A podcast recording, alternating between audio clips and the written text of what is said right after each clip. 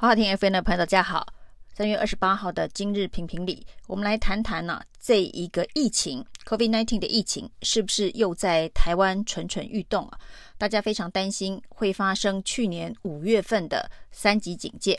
而柯文哲之前曾经预测，他觉得在四月份的时候呢，可能还会有一波疫情高峰。当时民进党的市议员许淑华在市议会啊，痛骂。柯文哲，不知道不专业的事情就不要胡说。那果然，柯文哲的预测目前看起来有这样子的一个趋势哦。呃，在这个礼拜天，陈时中原本都没有举行记疫情记者会的，突然召开记者会哦。原因是这一个确诊的病例哦，居然突破两百例，其中呢有八十三例是本土病例。那这八十三例的本土病例，当然有几个不同的传播链，目前还是感染源不明哦。那包括了这个桃园大潭电厂的外籍移工，这个传播率之高是非常的惊人哦。那这个移工宿舍里头，总共只有七十名。外籍移工，其中有五十名 PCR 都是阳性哦，表示说这一个传播链呢，在这一个圈子里头的传播的时间已经相当长了。七十个人里头有五十个人是阳性哦，那这当然是一个很大的警讯哦。那另外一个重要的传播链呢，就发生在基隆哦。那基隆除了有这个警局的群聚之外，还有小吃店的群聚哦。那其中呢，最让人担心的是这个警局的群聚哦。那整个基隆的员警总共有一千一百多人哦，现在是全面的在筛检哦。而这一个警局的群聚呢，开始被发现哦，是在这个警界的一个表扬参会之后呢，总共有八个警察参加了这一个表扬参会之后确诊。那在基隆市长林佑昌也去了这一个参会哦，那还没有戴口罩的状况之下呢，颁奖给确诊的员警哦，这已经是非常非常明确的确诊者第一圈的接触者。结果呢，没想到指挥中心居然只要求林义林佑昌做三天的居家隔离啊，那 PCR 的筛检，那这真的是让大家觉得实在是太双重标准了。你是确诊者，没有戴口罩状况之下的。第一接触者，结果居然只要居家隔离三天呢、那一般的这个民众百姓哦，被框列的范围那么的大啊，很多人为了怕被框列呢，居然都还要这个漏扫十连制哦，想尽各种方法逃避。那都因为一般的老百姓呢，一旦被框列的话，就是十四天的居家隔离哦。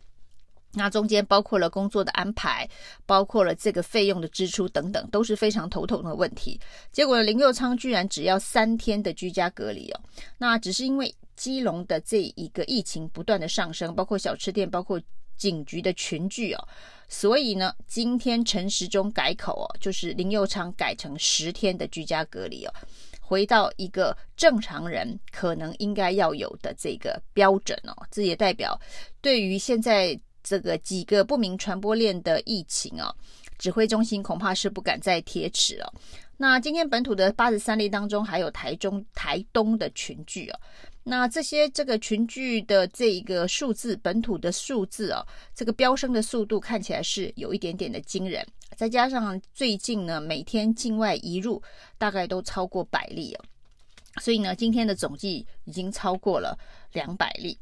那这个疫情的这一个蠢动呢，包括了我们刚才讲到这个林右昌啊，就是民进党对自己人的标准这么的宽松啊，只要三天的居家隔离，还好呢，这一个及时的回头是岸啊，万一林佑昌最后确诊的话，那自己整件事情恐怕就会成为一个防疫的大漏洞哦。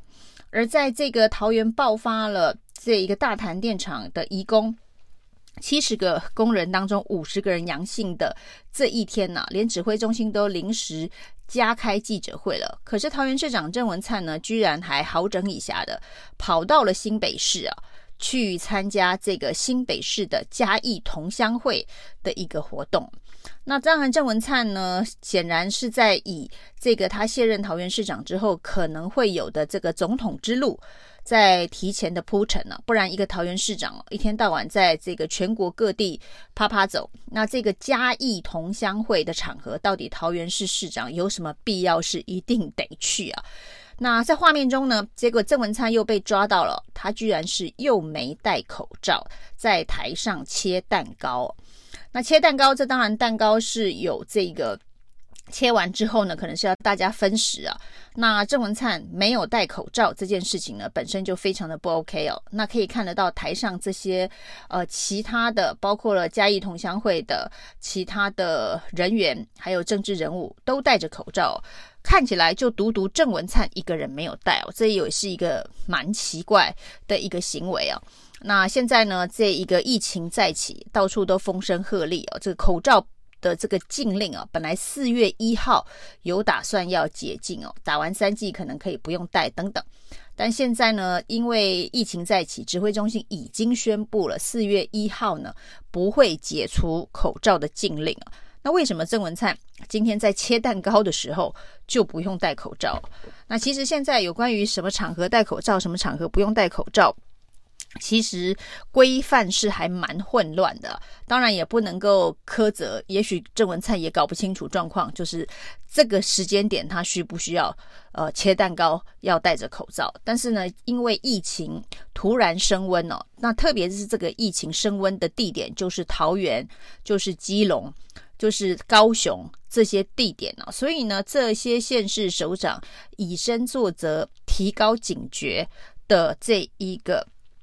必要性其实是应该存在的，特别是你郑文灿还没事从桃园跑到新北去切一个蛋糕哦。那在这个被媒体这个批评之后呢，郑文灿呢立刻呃发了脸书说明啊，就是说呢这个桃园的疫情啊都在他的掌控之中啊。那而且呢在大潭电厂的这些外籍移工呢，他们平常的宿舍是在新竹县啊。所以呢，在这个桃园，只是在大潭电厂的内部工作。那对于桃园的整个疫情啊，他认为呢，可能不会有太直接的影响。虽然是在桃园被发现，但是呢，他们平常的宿舍是在新竹啊，所以呢，竹北可能更危险哦。那这种当然是为了要这个切割说明责任啊，就是他人不在桃园，也不算太严重。因为呢，大潭电厂虽然电厂在桃园哦，但是这些确诊的义工啊，平常是住在新竹的。然后呢，他就说明，就是他已经确实的掌握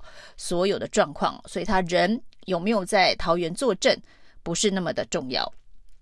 那对于现在的这个疫情啊，当然有专家是说，呃，目前打过第二剂。的这一个疫苗的保护力开始渐渐的失效，这当然是要催促大家去打第三剂的一个说法。那这个蔡英文也罕见的针对疫情发了脸书，也就是要求大家要赶快去打第三剂哦，把整个这一个防疫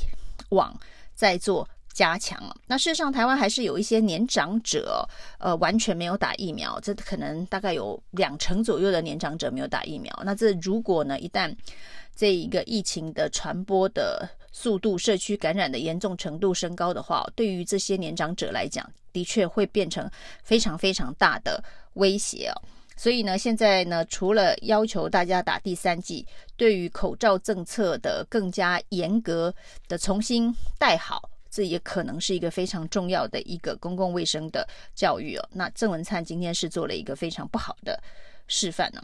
那针对如何要让老人家去增加打疫苗的意愿呢？这个台中市跑得非常的快，台中市长卢秀燕呢就是宣布，如果年长者愿意去施打疫苗的话，这个每个人是加发一千元呢。那之前呢加发五百元的时候就已经造成了呃有些地方的这个疫苗呃排队潮，就愿意去打。那这次呢，卢秀燕当然又寄出更高的这个重金啊。就是五百的现金加上五百的礼券呢，就是有一千元的价值呢，就催促老人家快点去打疫苗。那从香港的经验来看呢，年长者如果没有打疫苗，会是未来整个社区防疫网当中最脆弱的一环呢。那对于这个年长者一旦得到了 COVID-19 之后呢，他的重病的重症的可能性又升高，到时候呢，对于医疗系统的负担也会加重哦。那所以呢，如何让这个年长者愿意打疫苗？今天呢，台中市是想办法利用重金的方法来这个督促哦。也许明天开始，这个全台湾各县市都会同样学这一招了。因为现在呢，这个道德劝说的成功率也并不是那么高。但是疫情再起，应该大家的警觉性也会再度升高。以上是今天的评评理，谢谢收听。